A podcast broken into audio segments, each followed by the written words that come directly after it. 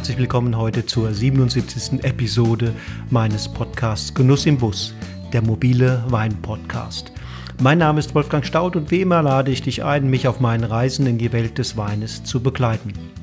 Mit dieser Episode starte ich meine Tour durch Württemberg. Tummeln werde ich mich vor allem im Remstal, ein auf weiten Strecken naturbelassenes Flusstal in der Region zwischen Stuttgart und Aalen mit den Ortschaften Fellbach, Weiblingen, Korb, Weinstadt und Kernen. Je nach Höhenlage stehen die Reben hier auf einer der unterschiedlichen Schichten des Käupers.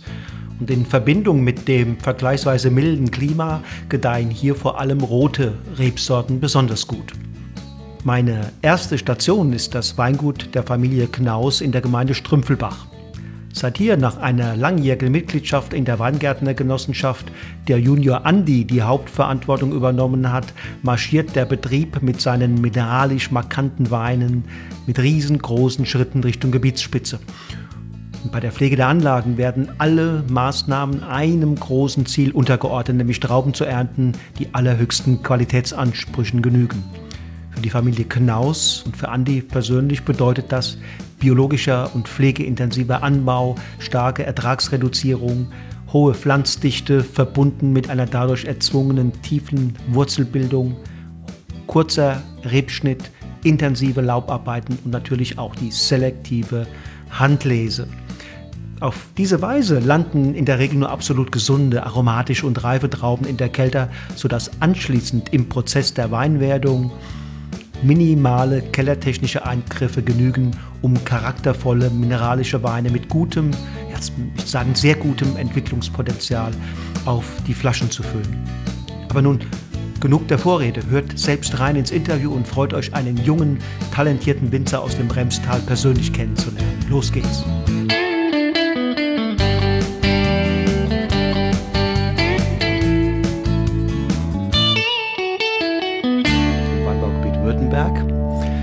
Und sitze hier mit dem Andy Knaus in einer sehr spannenden Location.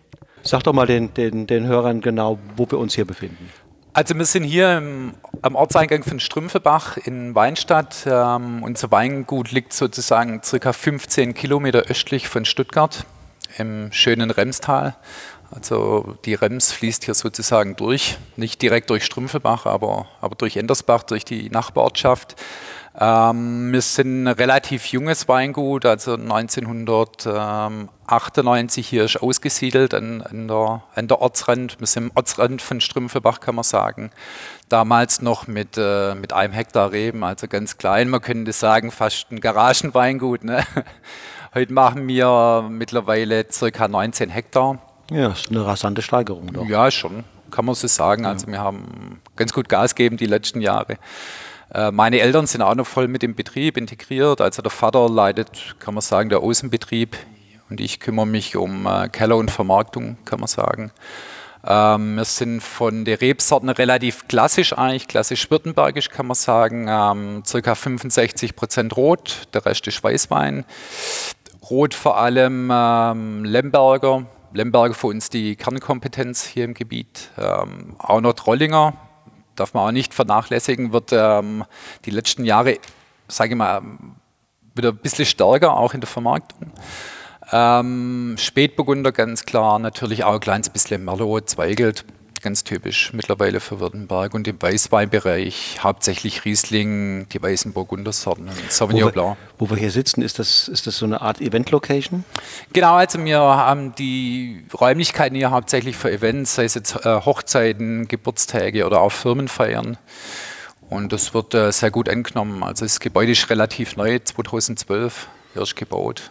Unten habt ihr, macht ihr Wein? Genau, also der untere Bereich und hinten durch ist sozusagen die komplette Produktion. Die Produktion äh, umfasst äh, ca. 900 Quadratmeter, das Gebäude. Und ich habe gesehen, da vorne ist ab und zu ähm, Besenwirtschaft? Genau, also im alten Gebäude nebenan, ähm, wo meine Eltern auch leben und wo früher das Weingut drin war, gibt es eine kleine Besenwirtschaft, wo saisonal geöffnet ist, also normalerweise außerhalb der Corona-Zeiten von März bis Mai und von äh, September bis Oktober. Mhm. Das ist reguliert, ne? Genau, richtig. Und ähm, was ist das Besondere hier dieses Teils von, von Württemberg? Du hast das Remstal angesprochen, mhm. dessen seid ihr ein Teil. Genau. Ähm, also hier Remstal ganz wichtig auch, was die Reblagen angeht. Also wir haben sehr viel äh, Höhenunterschiede, kann man sagen. Also hier, das sind somit die tiefsten Lagen hier hinterm Haus auf 270 Meter bei uns im Betrieb und dann hoch bis auf 430 Meter. Also es sind schon sehr große Höhenunterschiede. Deswegen haben wir natürlich auch die Möglichkeit, diese Sortenvielfalt vielleicht auch anzubauen hier im Gebiet. Vom, und vom, vom Klima her insgesamt, ist das vergleichbar mit anderen deutschen Weinbaugebieten oder ist es, weil es ein bisschen südlicher liegt, auch ein bisschen wärmer? Es ist natürlich auch ein bisschen wärmer, aber wir haben natürlich auch hier sehr viel Wald, auch sehr viel windoffene Lagen. Also ich sag mal, wir haben natürlich auch recht hohe Tag-Nacht-Schwankungen hier. Und das ist natürlich auch ganz wichtig für die Rebsorten, was wir auch haben. Gerade und was habt ihr für, für, für, Böden? Also wir haben äh, vom unteren Bereich also überwiegend äh, Käuberböden. Käuber, wir sind ja hier in der Käuberstufenlandschaft. Ähm, wir haben in der Tiefe Lagen Gipskäuber, hoch dann über Merkel, Kieselsandstein, Schilfsandstein und ganz oben der Stubensandstein. Also sehr hohe Bodenvarianz. Ne? Fein. Und ähm hat das Gebiet bestimmte mal, Voraussetzungen oder Potenziale, Stärken für bestimmte Weinstile? Also für mich persönlich, ähm, wir haben natürlich hier schon mittlerweile recht warme Jahre, aber trotz allem können wir ähm, schon ähm, sehr druckvolle Weine produzieren, trotz allem aber auch sehr elegant und kühl. Ne? Das macht natürlich die Tag-Nacht-Schwankung natürlich aus. Das ist uns ganz wichtig. Das, was den Weine letzten Endes auch die Spannung gibt. Ne? Ähm, du hast deine Eltern schon angesprochen, dass sie hier noch mit im, im Boot sind. Ähm, unter welchen mal, Bedingungen bist du groß geworden? Ich war unter welchen Bedingungen? Also ich war schon immer bis immer dabei im Weinberg von klein auf. Ich sag mal, solange ich denken kann eigentlich. Hat dir Spaß war, gemacht? Hat mir immer Spaß gemacht. Mhm. War in der Weinlese täglich dabei, wenn ich nicht in der Schule war natürlich oder im Kindergarten, wie auch immer. Also ich war schon äh, von Anfang an Weinbau geprägt. Also für mich war das schon sehr früh klar, dass ich. Und die haben damals ja noch überwiegend dann an die Genossenschaft? Genau, richtig. Also der Schritt in die Selbstständigkeit oder in die Selbstvermarktung war tatsächlich erst 95. Da waren wir noch mitten im Ortskern und dann sind wir hier ausgesiedelt an der Ortsrand äh, 1998. Und da warst du wie alt? 98, da war ich erst 16. Also ich bin ähm, richtig mit eingestiegen in den Betrieb kann man sagen 2004. Okay. Beim Aussiedeln war schon klar, dass du hier mal einsteigst, ernsthaft? Nein, ich denke, das hat sich erst so um die 2000er rum richtig entschieden. Ja, weil ansonsten ist es, ist es ja auch ein Risiko, oder? Ja, ja, da, da nochmal so einen Schritt zu tun, weil man gar nicht weiß, ja. Äh, was kommt denn danach. Ne? Nee, ich denke, schwierig zu sagen mit 16, ja. 16 ob man halt. Ja, aber, aber der Papa und die Mama, die hatten da, äh, hatten da die Hoffnung. Dass genau, sie hatte schon den Wein, ja, Weitblick ja, sozusagen. Ja, ja, die haben gesehen, also die Begeisterung ist da. Genau. Ah, ja. Und dann hast du eine Ausbildung gemacht, klassisch? Oder? Genau, also ich habe eine dreijährige Winzerausbildung gemacht, äh, danach noch äh, Winzermeister und war dann noch äh, kurze Zeit äh, für ein Praktikum im Burgenland bei einem recht renommierten mhm. Betrieb. Bei wem? Beim Nietenhaus in mhm. Kohls. Also recht bekannter Rotweinbetrieb, äh, vor allem auch Blaufränkisch. Also das, das, hat sicherlich auch meine Lemberger Stilistik mm. geprägt, die mm. Zeit, mm. behaupte ich mal. Und Geisenheim war da auch ein Thema? Oder? Nee, ich war in Weinsberg. In Weinsberg. Genau, also ich war mehr der, mehr der Praktiker, kann man sagen. Ist ja ähnlich dann wie Veitshöchheim und so, ne? Genau. Genau, ja, ja, ja.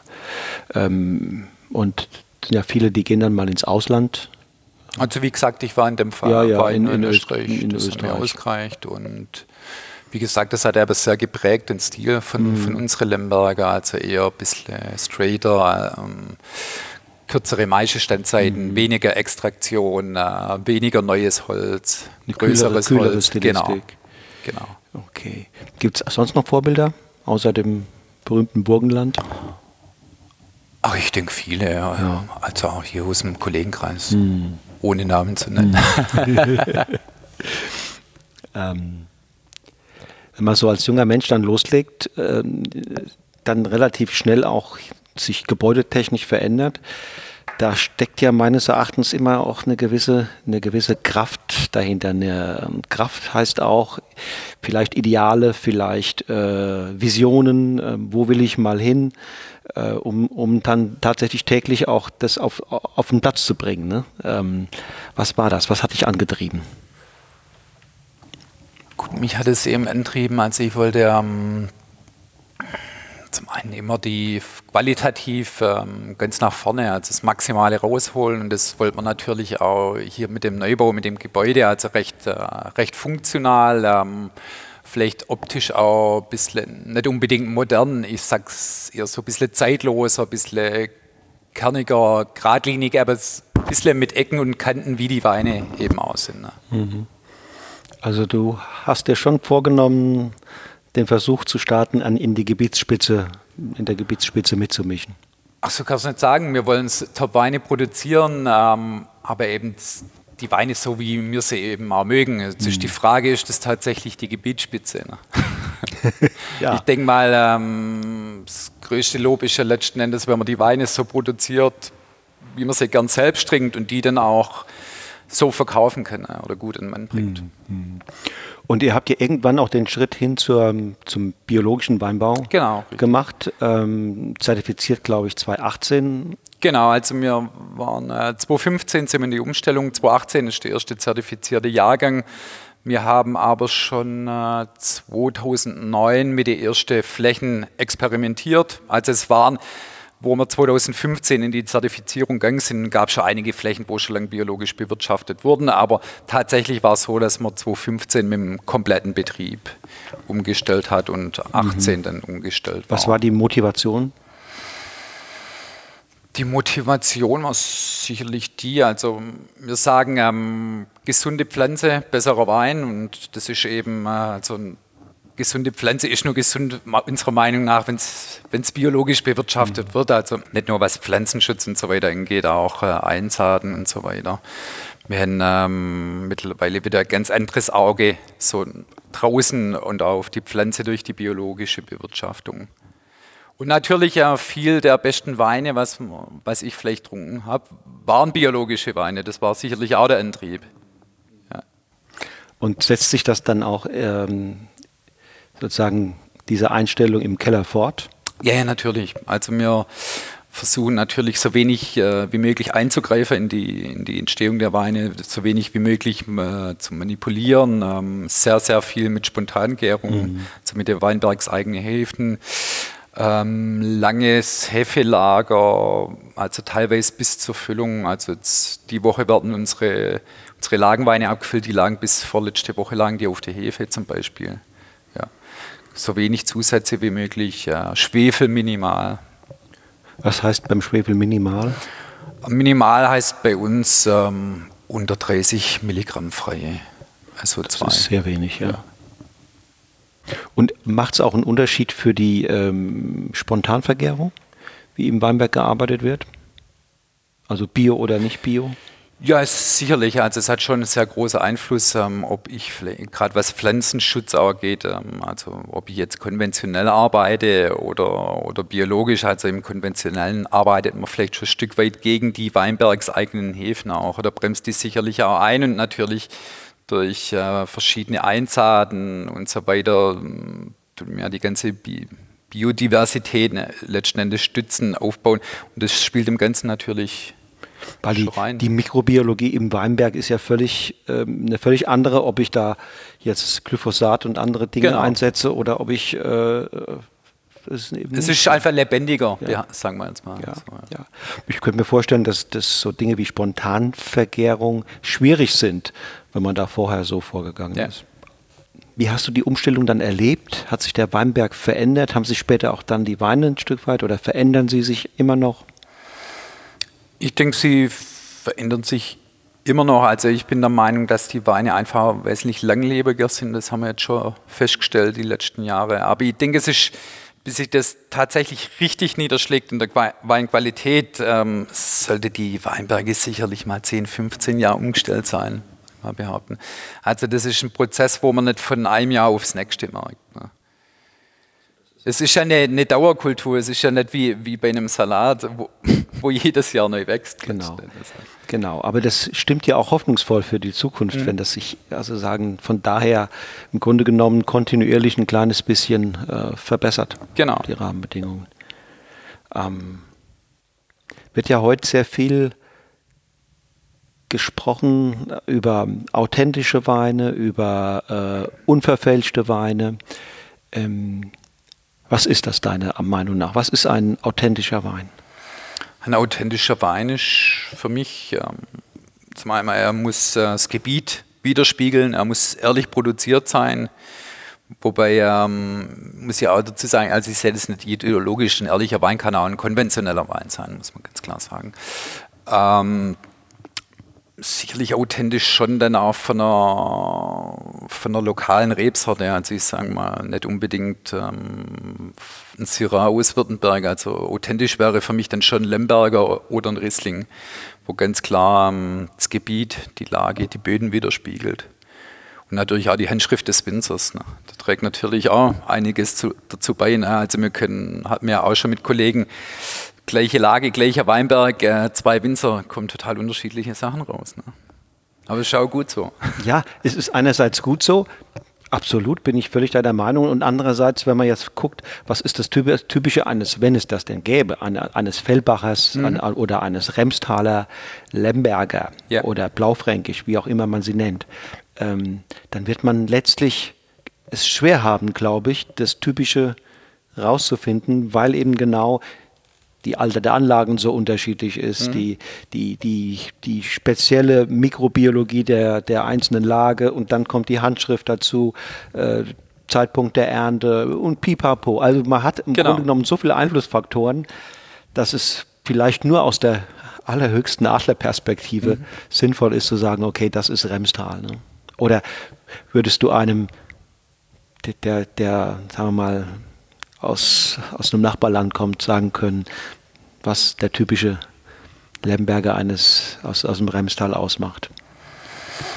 Lemberger aus dem Remstal, die haben schon immer gewisse Pfeffrigkeit auch, schon ähm, sehr, sagen wir eher so wildkirschfruchtig auch ein bisschen. Das ist schon ganz typisch für die Remstaler, auch für unsere Lemberger. Gibt vielleicht ein paar Gemeinsamkeiten, ja. aber sie. Vielleicht dominieren die Unterschiede die Unterschiede doch. Ähm, manche tun sich leichter zu, definieren, was das Gegenteil eines authentischen Weins ist. Was wäre das aus deiner Sicht?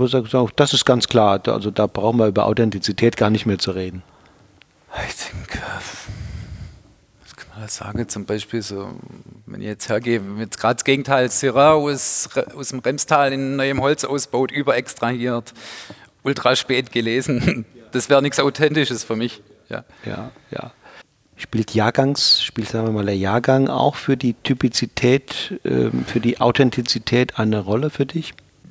Nicht unbedingt, sag mal, die, der Jahrgang gibt ja auch letzten Endes die Authentizität, kann man, kann man ganz klar sagen. Es gibt natürlich riesen Jahrgangsunterschiede. Ne? Wenn man jetzt Jahrgänge vergleicht mit zum Beispiel 2010 zu 2015, riesen Unterschiede. Ne?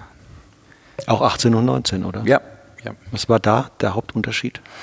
18 war schon, ähm, schon sehr heiß, sehr trocken. Ähm, Alkohol, teilweise auch Alkohol geprägt, muss man ganz klar sagen. Ähm, wobei 19 auch wieder sehr heiß und trocken, aber schon was Säure angeht und Alkohol werde, schon Säure höher, Alkohol ne, werde niedriger. Also hat uns wesentlich mehr zugespielt, sag ich mal, der 19er wie der, wie der 18er. Und der Ertrag war sicherlich auch 18 ein, ein Tick höher, ne? Der Ertrag war 2018 relativ hoch. Das mhm. hat damals ähm, keiner so vermutet. Also es war für die Trockenheit, ja, auch, ja. Für, für, den heißen Sommer, äh, relativ hohe Saftausbeute. Hat keiner so erwartet. Ja, ja ich weiß noch. Ich bin dann rumgefahren und viele gesagt, naja, bei der Hitze, das, das die Trauben, der, der ja. Saft trocknet im Zweifelsfalle ein oder oder verdampften Teil und so weiter. Aber nachher war dann doch ganz anders. War dann ganz anders. Ähm, also ich habe letztens mit dem Winzer gesprochen, der sagt, Haupt, der Hauptunterschied in der Stilistik von 18 und 19 war letztlich der sehr viel höhere Ertrag. Der hat also quasi in, in Richtung dann Extrakt äh, viel ausgemacht yeah. äh, und so weiter, auch die Säure ein Stück weit. Ähm, das würdest du ähnlich sehen. Genau.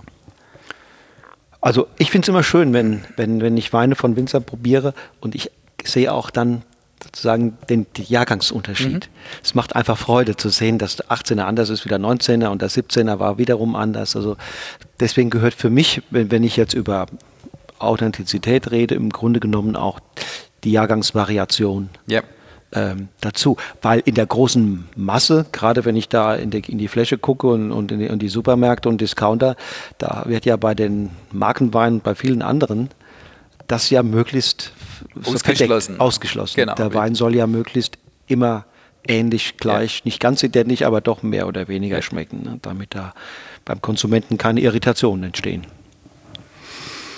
Das ist leider so, ja dass ich auch immer so ein bisschen überlege, was ist denn eigentlich wichtiger für den Winzer? Die Rebsorte rauszuarbeiten oder die Lage? Oder ist das irgendwie paritätisch? Äh, läuft das nebeneinander? Ich denke sowohl als auch. Ne? Sowohl als also ich möchte, wenn ich äh, jetzt zum Beispiel, was wir stehen haben, hier den Riesling Schneid zum Beispiel, da möchte ich natürlich schmecken, dass es zum einen Riesling ist, zum anderen aber auch, dass es schon von den Schneiderlagen kommt. Ne? Also das ist sozusagen unser, unser Riesling Ortswein aus Schneid. Dann haben wir doch mal den, das probieren wir doch gleich mal. Ja, dass wir wissen, von was wir hier sprechen. Genau. Das ist jetzt äh, schon von den älteren Rebenlagen, also alles zwischen 20 und 30 Jahre alt. Ähm, kommt aus fünf verschiedene Riesling-Anlagen in Schneid. Eher schon die höhere Anlagen zwischen 320, 350 mhm. Meter, also mhm. schon relativ viel auch hoch zu auf Stuben, Stubensandstein. Und das wird jetzt ähm, zu 50 Prozent im Holzfass ausgebaut, also im Halbstück und äh, der Rest im Edelstahl. Ist jetzt vor zwei Wochen erst abgefüllt worden, also war bis kurz vor der Füllung auf, auf der Vollhefe.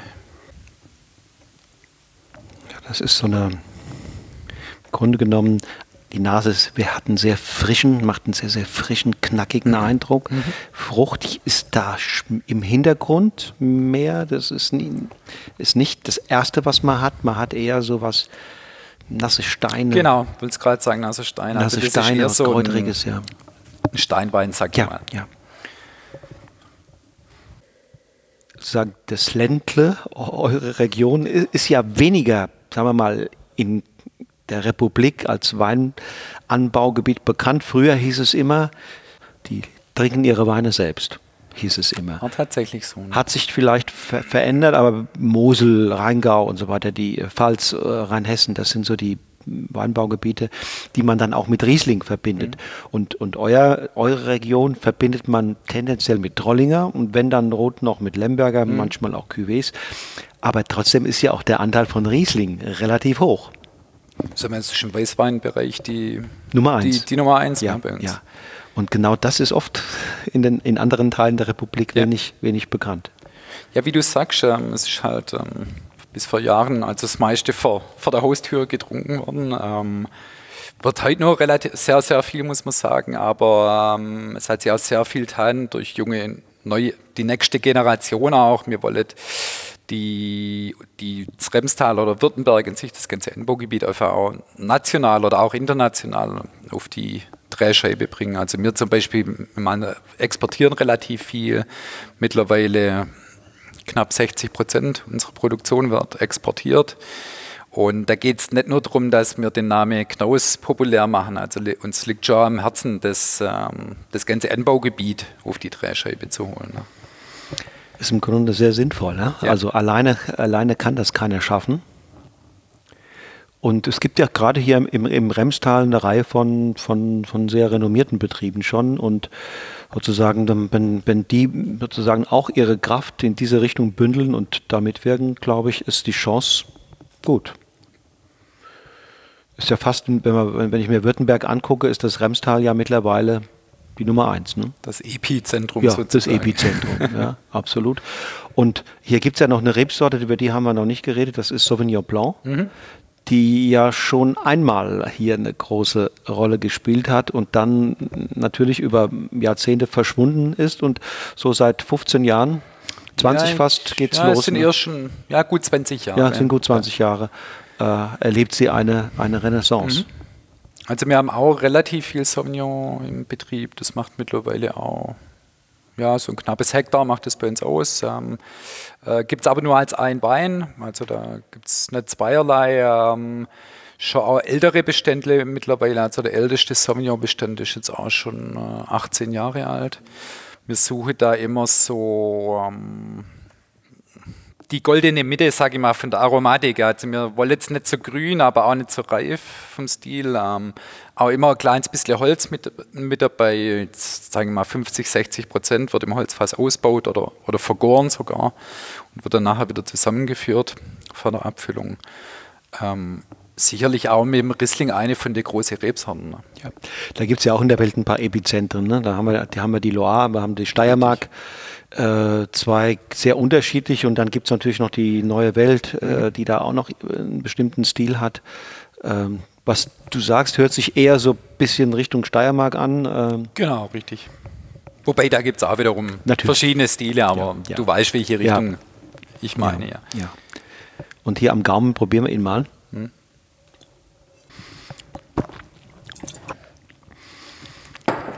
Ja, ungeheuer, ungeheuer saftig. Mhm. Das ist so einer, der bringt einem gleich so ein, so ein Lächeln ins Gesicht ist für mich ein verkörpert äh, was sehr Fröhliches, was mhm. Positives. Mhm. Ähm, ich sag's mal ganz einfach, da läuft dir danach das Wasser absolut, im Mund zusammen. Also absolut, das, ähm, absolut, ja. das animiert richtig zu trinken. Ne? Ja, animiert direkt ähm, bald den nächsten Schluck zu nehmen. Genau. Hat, hat aber trotzdem eine sehr feine, eine sehr reife Säure. Da mhm. ist nichts, was jetzt grün ist, äh, unreif, aber auch nichts Opulentes. Ja. ja. Das ist, schöne Harmonie. Ein kleines bisschen, vielleicht hat er ein paar Gramm Restsüße. Ja, liegt Wenig, bei, ne? bei 2, 3, 4. 3,5 ja, ja, Gramm. Ja, ja. Das also steht ihm aber sehr gut. Schön trocken, ja. im Grunde genommen. Das ist bei euch jetzt ähm, ein Ortswein, ne? Das ist Ortswein, genau. Ja. Also das liegt bei uns im Verkauf bei 11,90. Ja. Macht Spaß. Absolut. Absolut, absolut. Gerade auch an so einem wunderbar äh, sonnigen, warmen ja. Sommertag wie heute. Muss man nur aufpassen. Genau. ja, ja. Ähm, wenn du deine persönliche Handschrift hast du eben auch erwähnt, mhm. dass die eine Rolle spielt beim Weinmachen. Ich weiß, es ist nicht immer einfach zu sagen, das ist jetzt meine Handschrift und genau so äh, äh präge ich den Wein in eine bestimmte Richtung. Aber wenn du mal jetzt überlegst, was sind so die, die Eckpfeiler dessen, wo du sagst, das ist dann meins? Du meinst jetzt in der Weinbereitung? Genau, in der Weinbereitung. Ähm, ich sag mal, wenn wir jetzt von Rotwein zum Beispiel sprechen, ähm, im Vergleich zu früher ähm, wesentlich kürzere Standzeiten, Maischestandzeiten. Also wir hatten früher Beispiel Lemberger Maischestandzzeiten bis zu 30 Tage, da haben wir mhm. heute noch maximal 21 Tage, sage ich mal. Der also Grund ist? Weg von der Extraktion. Okay. Also schon, wir haben äh, von der Reife her ähm, für die Zuckergehalte und so weiter. Wir haben da genügend Druck, also wir müssen das nicht nur überextrahieren, mhm. das läuft ja in die falsche Richtung. Ja, ja. Ähm, dann natürlich schon äh, grundsätzlich alles ins Holz bei uns, Rotweine, ähm, aber wesentlich größeres Holz wie früher, also eher ein bisschen weg vom Barrik, mhm. äh, größere 300 mhm. Liter, 500 Liter oder auch Halbstück Stück Fässer und da eben wenig Neuholzeinfluss, mhm. sag ich mal. Also bei uns gibt es keinen Wein mehr, wo mehr wie 30 Prozent Neuholzanteil mhm. hat, sag ich mal. Das war früher schon anders. Das heißt, die, die, die, die Idee ist, den Wein einen Tick, einen Tick feiner zu machen, ähm, eleganter zu machen, äh, also die Extraktion weglassen, neue Holzeinfluss weglassen, ähm, und vielleicht ist das aber auch ein, mal eine Antwort, diese, äh, diese Vorgehensweise auf reifere, auf reifere Jahre?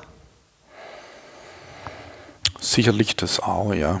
Sag mal, wir haben heute natürlich schon andere Jahre wie, wie nur vor 20 Jahren, sage ich mal, oder auch 15. Also wir der erste richtig heiße Jahrgang, wo ich im Betrieb war, war 2003. Ne? Mhm. Da, ähm, war das aber schon noch anders wie jetzt. Ne? Also man hat jetzt mittlerweile schon ein paar so heiße Jahrgänge gehabt. Also 2003 hat man da schon ein bisschen anders reagiert. Ne? Hat man geschwommen, ne? genau. ja. Andererseits gibt es natürlich auch, wenn, wenn, man sich mal umguckt, in, in Europa zumindest, in den, ja, in den Hotspot-Regionen mhm. ähm, gibt es natürlich insgesamt genau so einen so Trend in so eine et, etwas, ich will nicht sagen asketischere äh, Stilistik, aber zumindest puristischer, kühler, äh, ein Tick weniger Alkohol, wenn es geht, mhm. ein Tick weniger Einfluss von Holz und, äh, und all diese Dinge ist natürlich auch letztlich eine Stilistik, die äh, ungeheuer äh, freundlich ist für die Speisenbekleidung. Absolut. Ja, man hat da keine Blockbuster mehr, die, mhm. die einen da, die selbst schon eine Hauptspeise im Grunde dar, äh, darstellen. Insofern ähm, ist es als Kellermeister jetzt, ist so eine Stilistik anspruchsvoll? Also muss man das sehr viel auf sehr viele Details achten? Mhm. Klar, also das Wichtigste ist natürlich im Entstehungsprozess der Weine äh, ständig zu, zu verkosten letzten Endes. Ne? Okay. Also man gerade über die Weinlese Herbst, da verkosten wir manchen Wein schon zweimal im Tag. Ne? Ganz wichtig. Also das heißt, die Sensorik spielt eine große Rolle im, im, im, gesamten, Rolle. im gesamten, Prozess. Genau, genau. Also mir entscheidet äh, im Endeffekt alles über die Sensorik, nichts über irgendwelche analytische Parameter oder wenn denn nur ganz, ganz wenig. Ne? Und wenn das so ist, dann ist auch klar, dass die Eingriffe, die, die, die, die geschaltet werden, äh, von Winzer zu Winzer anders sind. Ne? Absolut. Weil deine Sensorik ist nicht identisch mit der von genau. Rainer Schneidmann und wem auch immer. Ja.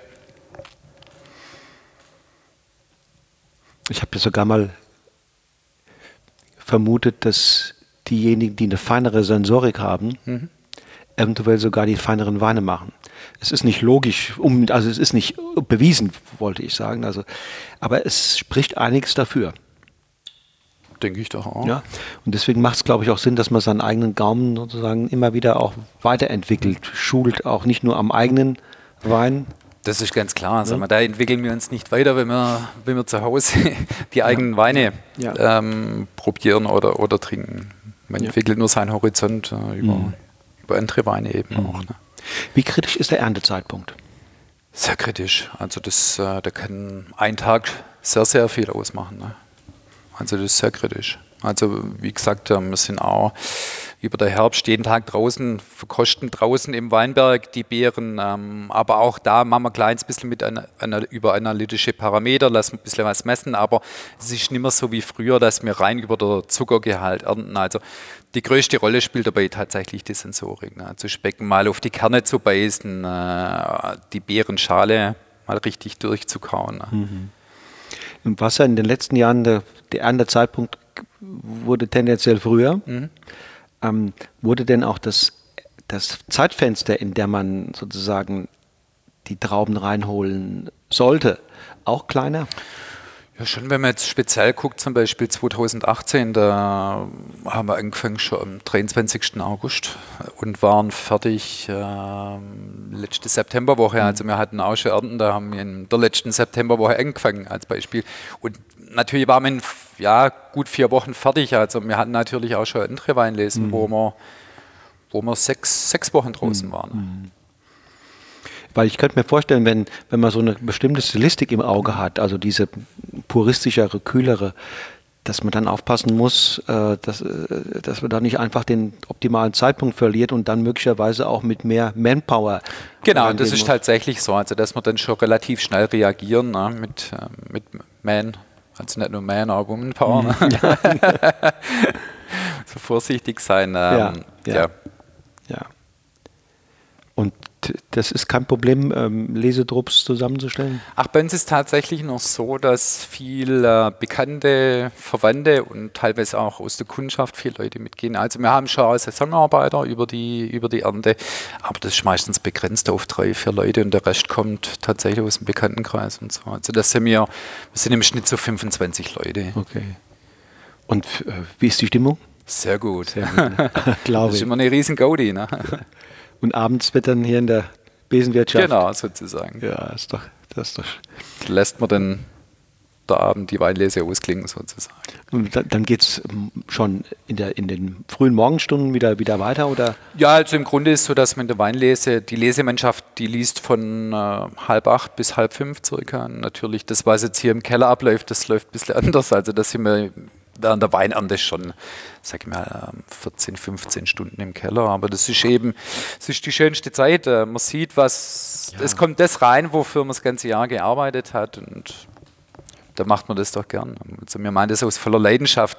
Es funktioniert auch nur so. Wenn du keine Leidenschaft äh, für das Produkt hast, kommt hinten nichts Gutes dabei raus.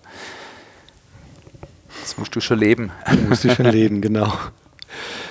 Es gibt ja Gebiete sogar, da wird nachts geerntet. Ne? Ja. Äh, oder sagen wir mal, morgens um fünf angefangen, mhm. weil die sagen, Mensch, mittags um, um elf, zwölf, dann müssen wir aufhören, weil mhm. es wird zu warm. Also bei uns ist schon auch so, wir haben sehr gute Kühlmöglichkeiten. Wenn wir nicht sofort verarbeiten können, wenn es reinkommt oder zu warm reinkommt, können wir auch alles vorkühlen in, in Kühlcontainern sozusagen. Also reagieren können wir da schon oder ein bisschen gegensteuern. Du hast ja noch, noch einen anderen. Genau, ich habe hier noch, noch einen zweiten Weißen. Das ist äh, unser 2018er Signatur Weiß.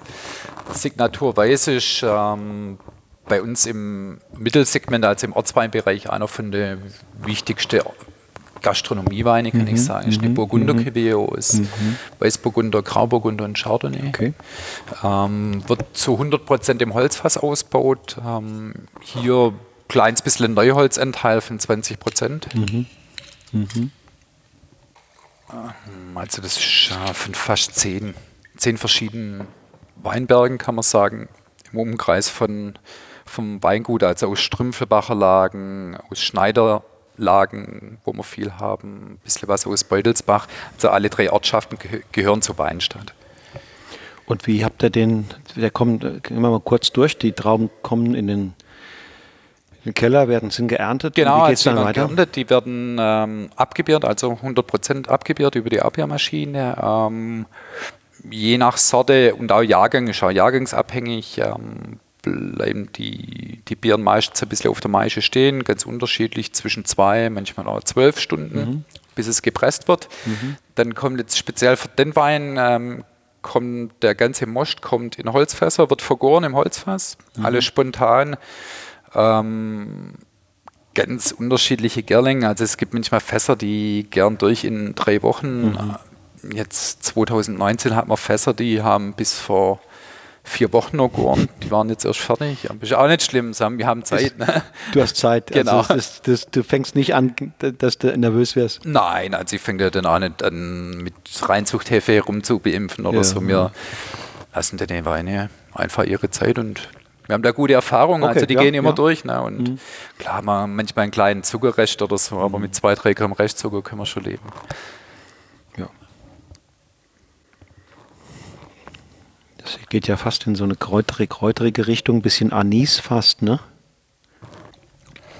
Und hier siehst du auch wieder ein ganz gutes Beispiel. Also der Wein hat genügend Druck, aber trotz aller Dichte hat er eine gewisse Eleganz, Kühle, eine sehr schöne Säure, auch für den trockenen, heißen Jahrgang 2018.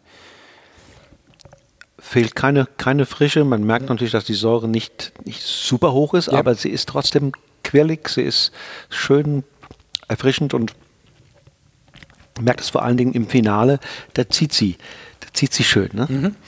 Und dann bleibt der Wein frisch und auch in der, in der Länge angenehm. Genau. 2018er. Wann habt ihr den aufgefüllt? Das ist gefüllt worden letztes Jahr im September. Ja, das ist jetzt bald, bald ein mhm. Jahr auf der Flasche, mhm. kann man sagen. Mhm. Hast gesagt, äh, in, in Holzbottichen, in Holzfässern vergoren? Genau, richtig. Also nicht in Bottichen, in Holzfässern. In Holzfässern. Also in dem Fall überwiegend äh, 300 Liter und 500 Liter mhm. Fässer. Mhm. Und ähm, danach bleibt er da auf der Hefe noch ein Der bisschen? bleibt auf der Vollhefe bis kurz vor der Füllung sozusagen. Kriegt mhm. da erst kurz vor der Füllung, kriegt er, kriegt er eine Schwefelung. Genau. Vorher? Davor nicht. Gar nicht. Ja. Und er ist trotzdem stabil. Macht er ein BSA auch, oder? Ähm, also wir greifen nicht ein, wenn mhm. er ein BSA machen will, macht er ein BSA. Also es sind sicherlich immer mal wieder ein paar Partien Fässer dabei, ein ja. paar Partien mit, mit BSA. Ähm, also wir, wie gesagt, wir greifen nicht ein. Also das wäre gegen unsere Philosophie mhm. wiederum. Mhm. mhm. Philosophie nochmal dem Wein auch ein Stück weit Vertrauen im, im, im, im, im Entstehungsprozess schon Freiheiten zu lassen, mhm. weil, weil du sagst, das Traubenmaterial ist so gut, dass ich ihm zutraue, dass er den Weg findet, der für ihn gut und geeignet ist, passend ist, stimmig ist. Genau, richtig. Da muss ich gar nicht, wenn ich da von außen in dieses, in dieses urwüchsige, natürliche Gefüge eingreife, ist die Gefahr, dass ich das Falsche mache, größer als. Das vielleicht gerade ins Gegenteil genau, läuft, ne? Dass es ins Gegenteil läuft, ja. ja. Ja, ja. Ich habe äh, vor ein paar Wochen mal mit dem Hans-Günter Schwarz, äh, der war Kellermeister mhm. bei äh, Müller-Courtois gesprochen und da sagte er, die Kunst ist es, im richtigen Moment das Falsche zu unterlassen. Okay. ja. Ja. Und war auch ein Vertreter davon, mhm. den Wein möglichst, da, möglichst wenig zu manipulieren. Das schon vor 30, 40 Jahren. Ne? Ja.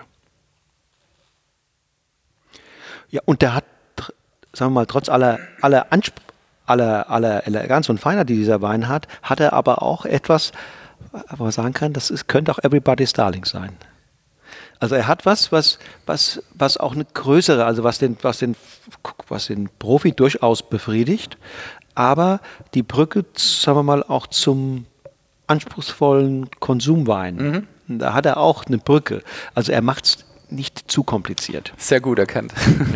ja, gebe ich dir völlig recht. Ja.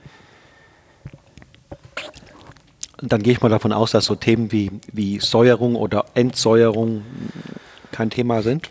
Also Entsäuerung haben wir, wüsste nicht, wann wir das, das letzte ja. Mal gebraucht haben. Ja. Säuerung ähm, bei vielleicht den sicherlich manchmal schon ein Thema. Aber ähm, da geht es einfach darum, um den Wein ein bisschen bessere Stabilität zu geben, was eben nachher pH-Wert und so mhm. angeht. Mhm. Ja. Also weniger geschmacklich beeinflussen, sondern genau. mehr die, die, die Stabilität. Genau. Die, ja. Wenn du spontan verkehrst, dann spielen auch Enzyme in der Regel wahrscheinlich gar Nein, keine Rolle. Ähm. Auch nichts, also keine, keine Klärschönungen mhm. auch. Mhm. Und der Faktor Zeit? Genau. Der spielt eine Rolle. Das spielt eben da die Rolle. Ne? Es gibt ja mittlerweile sogar auch hierzulande das ein oder andere Weingut, die sagen, Mensch, wir sollten und beabsichtigen, peu à peu Reserven zu schaffen. Mhm. Also so, dass man die Weine nicht alle zeitnah vermarkten muss, sondern dass man so peu à peu über eine bewusste Strategie es hinbekommt, in vielleicht einem Jahrzehnt dann so weit zu sein, dass man dann ähm, die Weine so lange am Weingut halten kann, bis sie tatsächlich auch dann mhm. äh, konsumfertig sind. Gibt es da Überlegungen? Gut, ähm, ich sage, wir kommen schon relativ spät mit den Lagenweine auf den Markt. Also meistens, ähm, wie zum Beispiel Riesling, Schneider Altenberg ist momentan der aktuelle Jahrgang, ist äh, 17, 17 im okay, Verkauf. Okay, ja. Also wir kommen, gucken schon, dass wir da schon relativ spät auf den Markt kommen. Spät, ja. Ähm, also meist, die Weine werden meistens schon, die weißen Lagenweine, nach einem Jahr oder anderthalb Jahren gefüllt, mhm. liegen aber meistens dann hier noch ein Jahr im Weingut, bevor sie freigegeben mhm. werden. Mhm. Und siehst du, siehst du ähm, jetzt, was den Klimawandel anbelangt, der ist ja nun offensichtlich. Absolut. Gibt es da Konsequenzen auch, was die, was die Rebsorten was das Rebsortenportfolio anbelangt, spielen vielleicht sogar auch Piwis in der Zukunft äh, eine Rolle? Ähm, grundsätzlich Piwis, also wir haben schon einige stehen mhm. bei uns im Betrieb, aber eher versuchsmäßig. Mhm. Äh, klappt auch sehr gut, was teilweise was die Widerstandsfähigkeit angeht. Nur von der Aromatik und so weiter ist es für uns leider nicht so, so spannend. Okay muss ich ganz klar sagen. Was jetzt die Klimaerwärmung angeht, ähm, sicherlich merkt, merkt, man das jetzt schon. Also wir haben äh, jedes Jahr super reife Risslinge, das war vielleicht früher nicht so alles gegeben. Ja. Ähm, aber ich sage mal, uns hier in der Region spielt der Klimawandel vielleicht eher ein bisschen zu, mhm. wie in manche andere Regionen, das muss man ganz klar sagen. Inwiefern? Also was ist da euer Gewinn? Gut, dass wir eben schon eine ganz andere Reife heute haben. Also wie zum Beispiel speziell Trollinger, was wir ja hier viel haben. Also das war auch nicht gegeben, dass man früher in der Vergangenheit die jedes Jahr reif gebracht hat. Also das ist mittlerweile kein Problem mehr. Sieht es am Sortenportfolio mittlerweile. Merlot wächst relativ viel. Viel Cabernet auch in Württemberg. Wir selber haben kein Cabernet, aber viele Kollegen wird eigentlich jedes Jahr reif. Ne? Da hat sich schon viel verändert. Also speziell für die Roten. Ja. Ja, ja das ist auch ein Phänomen in anderen äh, Anbaugebieten dort, dass die Roten tendenziell mehr profitieren als die Weißen. Mhm. Bei den Weißen hat man eher so das Gefühl, ja, geht das noch 30 Jahre gut, ne? Wenn du jetzt in die Zukunft guckst, was sind so die nächsten Schritte? Du hast viel, es ist viel gelaufen die letzten Jahre. Was war jetzt, sagen wir mal, das, der, der größte Meilenstein war hier das Gebäude wahrscheinlich? Sicherlich äh, zum einen das Gebäude, aber auch die Qualitätssprünge, was wir sicherlich gemacht haben die letzten Jahre. Und das nächste ist sicherlich, dass man sich noch äh, weiter fokussiert, eben wieder auf die traditionellen Rebsorten hier mhm. auch weiter darauf fokussiert, das Anbaugebiet äh, über die Grenzen hinaus bekannt zu machen. Wie arbeitet ihr da zusammen? Wir haben ja vorhin angedeutet, dass das nicht alleine geht. Gibt es äh, da gemeinsame Vermarktungsaktionen oder gibt es sozusagen im Hintergrund, wie damals in, in, in Rheinhessen, diese Message in the Bottle Gruppe, da auf der Ebene eine Zusammenarbeit? Ähm, das ist jetzt weniger, kann man sagen. Klar, natürlich tut der VDP, wo wir jetzt aber nicht angehören, äh, der VDP Württemberg diesbezüglich relativ viel hier. Ähm, und dann ist natürlich Austausch unter den Kollegen letzten Endes. Dass, mhm. ähm, jeder pflegt ein sehr gutes Netzwerk. Mhm, mh. ja. Also du würdest sagen, das, das ist schon vom, auch vom Miteinander her, äh, passt das? Nur so funktioniert es ja. letzten Endes. Ja. Nur miteinander, also gegeneinander tun uns keinen Gefallen, da entwickeln wir uns auch nicht weiter. Ne? Mhm. Gibt es in, in dem Gebiet so, so, so neue, neue Trends, stilistische neue Trends? Ähm, ja, so, wenn man von außen guckt, ja, das ist ein Gebiet, da ist im Moment, da geht, da geht was. Ja, gut, zum einen, ähm, wie wir vorher gesagt haben, es ist gerade wirklich das Epizentrum in Württemberg, kann man sagen, Remstal. Und ähm, es gibt natürlich viele neue Sachen es gibt jetzt viele Betriebe, versucht ein bisschen was mit Naturwein. Ähm, Sekt ist wieder ein richtig großes Thema. Mhm. Also wir selber produzieren auch auf dem Betrieb der eigene Sekt seit 2012. Mhm. Also wird hier komplett, komplett, komplett auch deguschiert im okay. Betrieb. Also kein, kein Abfüller, kein, keine Versekter. Genau. Richtig. Also wir haben bis 2011 haben wir tatsächlich durch Stillwein unseren Stillwein fortgebracht in eine Sektkellerei zum mhm. Versekten. Mhm. Und aufgrund des neuen Gebäudes, da haben wir jetzt natürlich auch wesentlich mehr Platz, haben uns dafür entschieden, ähm, das komplett selber zu produzieren. Mhm. Das ist mittlerweile schon auch ein mittlerer Posten bei uns, sage ich mal. Also mhm. wir machen mhm. mittlerweile fast 5000 Flaschen Sekt im mhm. Jahr.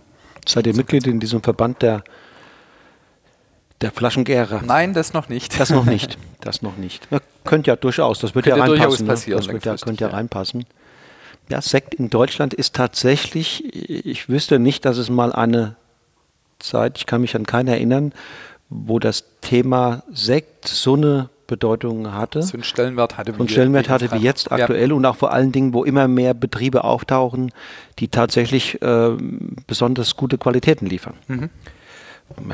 Lange Zeit waren da, war da eine Handvoll, ne? Ja. Raumland voran und ein paar, eine Handvoll drumherum. Aber da die Spresen. Ja, ich sag mal so, die letzten äh, fünf Jahre hat sich da wahnsinnig viel getan. Ne? Also ich sehe es auch hier im Remstal. Ähm, ich glaube, das ist erst so die letzten fünf, sechs, sieben Jahre mhm. gewachsen, dass es mittlerweile so viele Betriebe gibt, wo tatsächlich das Sekt selber produzieren. Ne? Ja, und dieses Thema Naturwein ist auch hier in, in der Region eins? Ähm, momentan noch ein kleines Thema. Es gibt mhm. ein paar einzelne Betriebe, wir machen auch ein bisschen was. Mhm. Ähm, auch Versuche ungeschwefelte Weine und so weiter, aber auch schon seit 2013. Mhm. Und, ähm, Wie sind deine Erfahrungen? Sehr gut. Ähm, es ist natürlich, äh, Deutschland ist da, was das Thema angeht, noch nicht so offen der Markt. Mhm. Ähm, für uns war das relativ einfach in einen Markt zu finden für die Weine, weil wir, wie vorhin schon gesagt, sie ex im Export tätig sind äh, und da ist es einfach ein bisschen auf, die sind ein bisschen aufgeschlossener, sagen ich Wo mal. sind die aufgeschlossen? In Skandinavien oder Skandinavien wo? zum Beispiel mhm. oder auch die USA. Also es ist schon ein völlig anderer Markt. Mhm. Ähm, jetzt mit den Naturweinen von uns sind wir hauptsächlich, wenn in Deutschland in Berlin vertreten, wobei Berlin ist jetzt nicht, nicht der typische deutsche Weinmarkt, sage ja. ich mal. Ne? Klar, da ist man ja. offener in den genau. Berliner Bars und, und Top-Restaurants. Woran liegt das? Ich beobachte das auch, dass auch im, im Freundes- und Bekanntenkreis, wenn ich da immer mal wieder solche Weine vorstelle, es gibt da so eine Berührungsscheu. Woran ich, hast du eine Ahnung? Oder ein Bauchgefühl? Ja, gut, ich sag mal, wenn man, das ist eben was völlig Neues hier, hierzulande, die Naturweingeschichten. Also die hat es hier so, so noch nicht geben. Behaupte mhm. jetzt mal, wenn man dann halt auf einmal einen Wein auf den Tisch kriegt, wo trüb ist und vielleicht äh, nicht so primärfruchtig ist wie das, was man auf dem Supermarkt kennt, dann tut man sich da schon schwer mit so einem Wein. Ne? Es sind halt Weine, die brauchen schon eine Ansprache. Ne? Ja. Also die kann man nicht kommentarlos auf der Tisch stellen. Ja, das ist die Ablehnung, wer dann ist dann garantiert. Ne? Ja. Gut, aber auch manchmal nutzt der schönste Kommentar nicht. ja. Also, deine Prognose wäre, lass mal, lass mal ein bisschen Zeit vergehen, 10, 15 Jahre und dann ist das Thema hier auch, er wird entspannter gesehen. Ne? Du meinst das ein Naturweinthema? Ja. ja, absolut. Da brauchen wir keine 10, 15 Jahre. Nee, das geht, geht war in fünf Jahren so ja, weit. Ne? Ja, ja. Wird sicherlich äh, kein Massenphänomen werden. Das nicht. Nein. nein. aber es wird, es wird als Nische sichtbarer werden, genau. wie, wie, das, wie das jetzt geht. Ja, ja, ja. Und ähm, wie, sieht der, wie sieht das Privatleben des Andi Knaus aus? Was ist da noch wichtig außerhalb der außerhalb, außerhalb des, Weinkosmos? Ja, außerhalb des Weinkosmos. Gut, natürlich ganz klar meine, meine Familie, ne? zwei Kinder, Zwillinge und ähm, wir reisen sehr viel, oder was so viel der, der, der, Wein, der Wein zulässt letzten Endes. Ne? Äh, natürlich auch viel Kulinarik spielt bei uns eine ganz große Rolle. Genau, das passt, passt ja, das greift in sich zusammen sozusagen ne, mit dem Thema Wein. Geht ihr gerne essen oder macht ihr lieber auch zu Hause? Sowohl als auch. Sowohl als auch. Also wir ich koche leidenschaftlich gerne, aber ich lasse mich auch gern bekochen. Äh, genauso ist es bei mir. Ich ja. koche beides. Also ich koche leidenschaftlich gerne, aber es ist auch toll, ähm, leidenschaftlich bekocht zu werden. Mhm. ich glaube, also ähm, Winzer können grundsätzlich gut kochen. Also wer guten Wein herstellt, kann auch gut, gut kochen. Ja, ja, ja. Das ist zumindest die jüngere Generation. Ja. Ich weiß nicht, ob das in der Generation vorher schon so, so war, aber ja, aktuell würde ich sagen, ja. ja. Und gibt es noch Sport und andere Dinge, die wichtig sind? Auch so gelegentlich ein bisschen Radfahren, Laufen. Mhm. Ja. Schon, also. Man, das ist ja körperliche Arbeit, ne? Sowieso. Du bist, bist ja immer. Bisschen ausgelastet. Ja, ja, bist schon ausgelastet, ja. Im Winter weniger als im Sommer. Genau, das ist schon. Ja, ja. Was wünschst du dir für die Zukunft? Ach, das, ich denke, dass da hm, vielleicht deutsche Wein oder hauptsächlich auch Württemberger Remstäler Wein vielleicht noch schon ein bisschen höheres Ansehen langfristig genießt. Auch auf nationaler Ebene, wie eigentlich vorhin schon gesagt, also außerhalb der Landesgrenzen ist der Wein manchmal noch nicht so bekannt aus dem Remstal oder aus Württemberg. Fein. Dann sage ich ganz herzlichen Dank. Vielen Dank, Wolfgang. So, ihr Lieben, das war das Interview mit dem Strümpelbacher Bio-Winzer Andi Knaus. Nächste Woche ist zu Gast hier im Podcast von Genuss im Bus der frühere Europameister im BMX Radfahren und Weltcup Mountainbiker Jochen Beurer aus Stetten im Bremstal. Bleibt mir zum Abschluss noch der Hinweis auf meine beiden kostenlosen Online-Live-Sessions zum Thema Genau dein Wein. Wie du in kürzester Zeit genau die Weine findest, die zu dir und deinen geschmacklichen Vorlieben passen, selbst wenn du alles andere als ein Weinkenner oder eine Weinkennerin bist. Ich weiß, dass hier im Kreise meiner treuen Podcast-Hörer eine Thematik, die sich vorwiegend an interessierte Einsteiger in Sachen Wein richtet, nicht ins Zentrum des, in, des Interesses treffen mag. Aber überleg doch bitte mal, ob sich nicht der ein oder andere Freund oder die ein oder andere Freundin über den Hinweis auf so ein Angebot freuen würde. Also, ich freue mich, wenn du es weiter sagst. Die beiden Termine sind einmal am 18.12., also heute Abend um 19 Uhr und zum anderen am Sonntag, den 20.12., dann um 18 Uhr. So, das war's für heute. Bis dann nächste Woche, wenn mir mit Jochen Beurer, ein ziemlich cooler Typ, am Mikrofon Rede und Antwort steht. Mach's gut, bis dahin und lass es dir schmecken. Tschüss und auf Wiedersehen.